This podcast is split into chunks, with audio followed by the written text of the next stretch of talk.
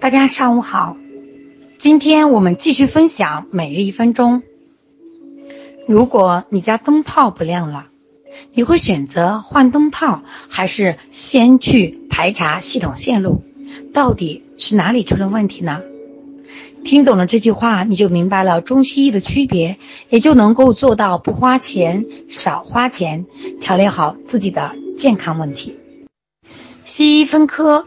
有专业的数据和临床，中医不分科，没有数据和临床。但是哪一个能解决实际问题？你思考过吗？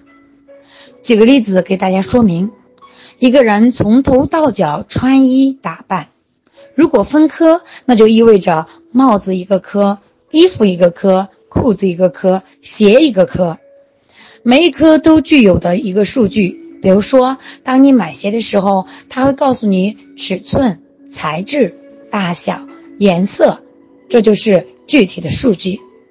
因为分科它比较具体，但是不分科，你问这个人身上的材质是什么，就没有办法说清楚。因为帽子一个材料，衣服一个材料，鞋子一个材料。所以中医用气血平衡、阴阳平衡来简单的做了个解答。但是今天这个鞋子老是烂，如果分科，你会发现有专门修鞋匠来帮你缝缝补补，而且呢，他反复的烂，他一直会给你修。最后这个不分科的人才发现，这个鞋子烂。是因为穿鞋的人有个不良的生活习惯，他每天穿着鞋爱踢石头，所以只有不分科的人才能知道这个整体的人他在生活当中有哪些错误的习惯。虽然分科有数据有临床，但是他却忽略了生活习惯。你一定要相信，一个人的健康跟自己的生活习惯。社会环境、人际关系、婚姻家庭，一切都有关系。人是一个整体，不能分开来去看。今天的一分钟真的让我想到了小时候啊，小时候我们那时候穿鞋，有的孩子啊，他就这个鞋头就是容易烂，大拇小指头、大拇指头就是容易出来。所以说呢，就是嗯，那个时候我们也知道。他有个习惯，就是走路喜欢拖着脚尖走，啊，走路拖脚，所以说他那个脚尖老那个鞋子的前面啊，大拇脚趾那块，他就会经常漏个洞。穿所有的鞋他都会漏个洞，啊，就是因因为有些孩子他走路的时候拖脚尖走，要么就喜欢踢东西，啊，那时候我记得我们那个小学同学经常会拿那个脚碰那个石头，踢那个石头，啊，这真的是让我们想起来。啊，这个鞋子烂，你缝缝补补就有用了吗？没有用，因为它还会去踢烂，然后那鞋头啊，就左一个补丁，右一个补丁落在上面。这和我们身体又是不是一样的道理呢？当我们自己使用自己身体出现问题的时候，我们光去缝缝补补有用吗？如果我们的坏习惯不改，啊，你的鞋还会烂，你的疾病还会来。你左一个补丁，右一个补丁，到最后没办法补了怎么办呢？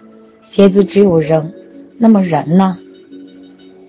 大家想想，这个道它是通的，所以说我们一定要找到根源问题，找到病因，才能调理好疾病。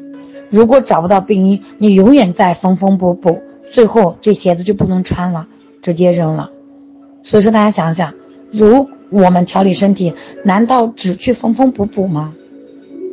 那么在我们的日常生活中，哪些？方式是缝缝补补呢，那哪些方式又是找到了病因，彻底的调理好自己的身体呢？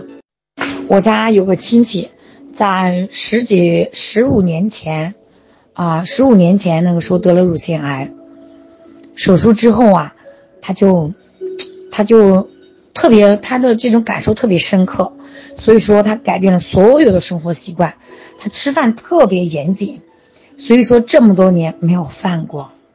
和他一起的做手术的人，很多人复发都已经不在了，但是他严格要求自己。我也是去年还是前年的时候回家啊，和我家里人聊天的时候，我才知道。然后我我这个婶婶就说，他说，嗯，我嫂子就特别自律。你看她吃饭，她说不吃的就一定不会去吃。所以说，你看她没有复发，她不会再在她的伤口上再去缝缝补补。这就是改变了因的人，已经彻底的改变自己的命运。那如果分科呢？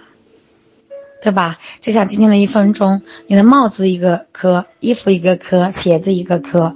你看我们现在出门穿衣服，会去看整体怎么搭配，而不是说，哎，我这个帽子好看，我就戴帽子；我这个衣服好看，我就穿衣服。结果放在一起，哇塞，那可能穿的就是南辕北辙。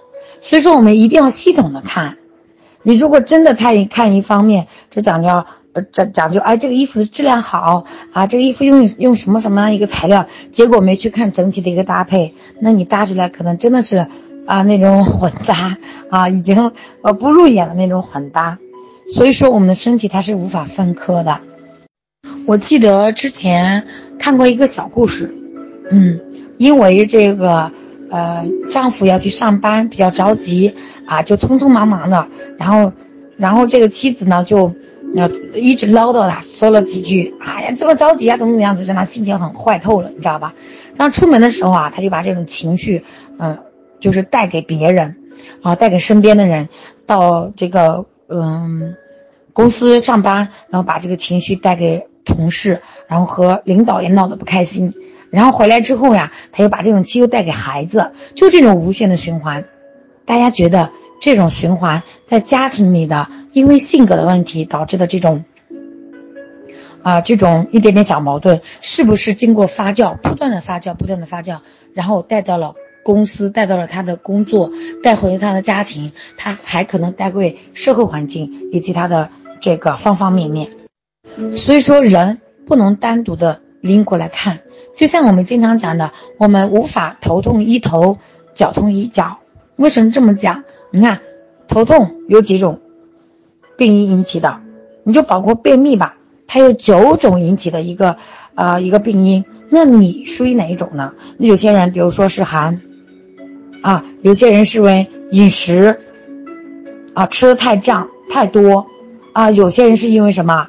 有些人是因为情绪，啊，还是有些人因为药物，啊，还有一些人可能是因为这个呃这个什么啊吃错东西了，啊，等等等等。有很多种原因，那你属于哪种？我们我们就按照因人而异给你制定啊，属于你的这种调理方案来调理，因病因而异。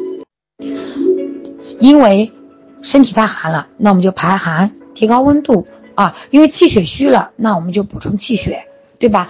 因为你这个吃药吃多了。导致我们肠道里面这个免疫力下降了，肠道的一个蠕动变慢了。那我们可以减少药物，去找一下你为什么生这个病的原因，再去进行调理。如果是因为情绪，就从情绪上面疏导。所以说，如果我们按照西医的方式分科，怎么分？它全都属于肠道了，对吧？那我们是按照病因来的，它只会按照便秘的方式给你吃泻药，但是泻完之后呢，你的情绪还没改呀。你的寒还在那儿呀，那气血还是不足呀，是不是问题没有解决？就相当于补丁落补丁，补丁落补丁，到最后泻的让我们肠道的免疫力已经降了零开始，那最后的结果是什么呢？我记得我在上初中、高中的时候就因为便秘，那时候根本就不懂这些，然后每次回家就会拿泻药，两块钱一瓶儿啊，一旦啊肚子不舒服就吃点泻药。但是一直吃啊，真的是没有解决。直到我，呃，我记得之前在群里讲过，买那个金维他补充维生素嘛，因为我那时候还口腔溃疡，啊，这个口腔溃疡和便秘有非常紧密的联系。然后吃完五瓶之后，不仅我的口腔溃疡好了，包括我的胃肠道都已经好了，没有再便秘。所以说，这是我一误打误撞，呃，误打误撞做对了事情。我的肠道的益生菌被我用吃药啊严重的破坏掉了，包括我的一些不良习惯，因为吃完饭就做嘛，从来又不运动。高中的时候学习又比较紧张，当我给自己补充维生素的时候啊，我的细胞它也缺乏维生素啊，对吧？啊，我口腔溃疡也好了，我的我的这个胃肠道也好了，都是因为营养素全了，免疫力提升了，肠道的这个排便的蠕动就可以开开始加快了。所以说，这就是一个因果的关系。从这些方面，我们一定要找到自己的病因。其实，在这个群里面，我不希望大家直接找我说：“啊，杨老师，呃，我怎么怎么样了，该怎么灸？”大家想一下，这是不是也在缝补丁啊，在落补丁啊？如果你没有找到病因，你把艾灸当药用，那能帮你从根本解决问题吗？啊，虽然说我是做艾灸的，我会非常理智的看待这些问题，因为我希望大家不花钱，少花钱，能彻底的解决自己的这个健康问题。好了，今天的一分钟就分享到这里。我希望在我群里面所有的朋友啊，所有的这些，因为我们很多人都没有见过面嘛。嗯，所有的朋友们，我希望我们能找到病因，彻底的调理好病。我希望大家，我我我想大家都是希望自己不花钱，少花钱就能帮助全家人健康，这是我们所有人的目标。所以说我希望大爱的您，如果您在这个群里面，您觉得有价值，那就把您啊认为的这种啊大爱分享出去。您分享的越多，我们很多人都能越受益。我们不希望看到因病致贫、因病致残的种种惨象，真的不希望看到啊！芸芸众生，我们真的啊，活着不容易，所以希望我们手拉手，能肩并着肩，一起往前前行，让更多人、更多的人受益。好吧，今天就分享到这里，感谢大家的聆听，我们明天再见。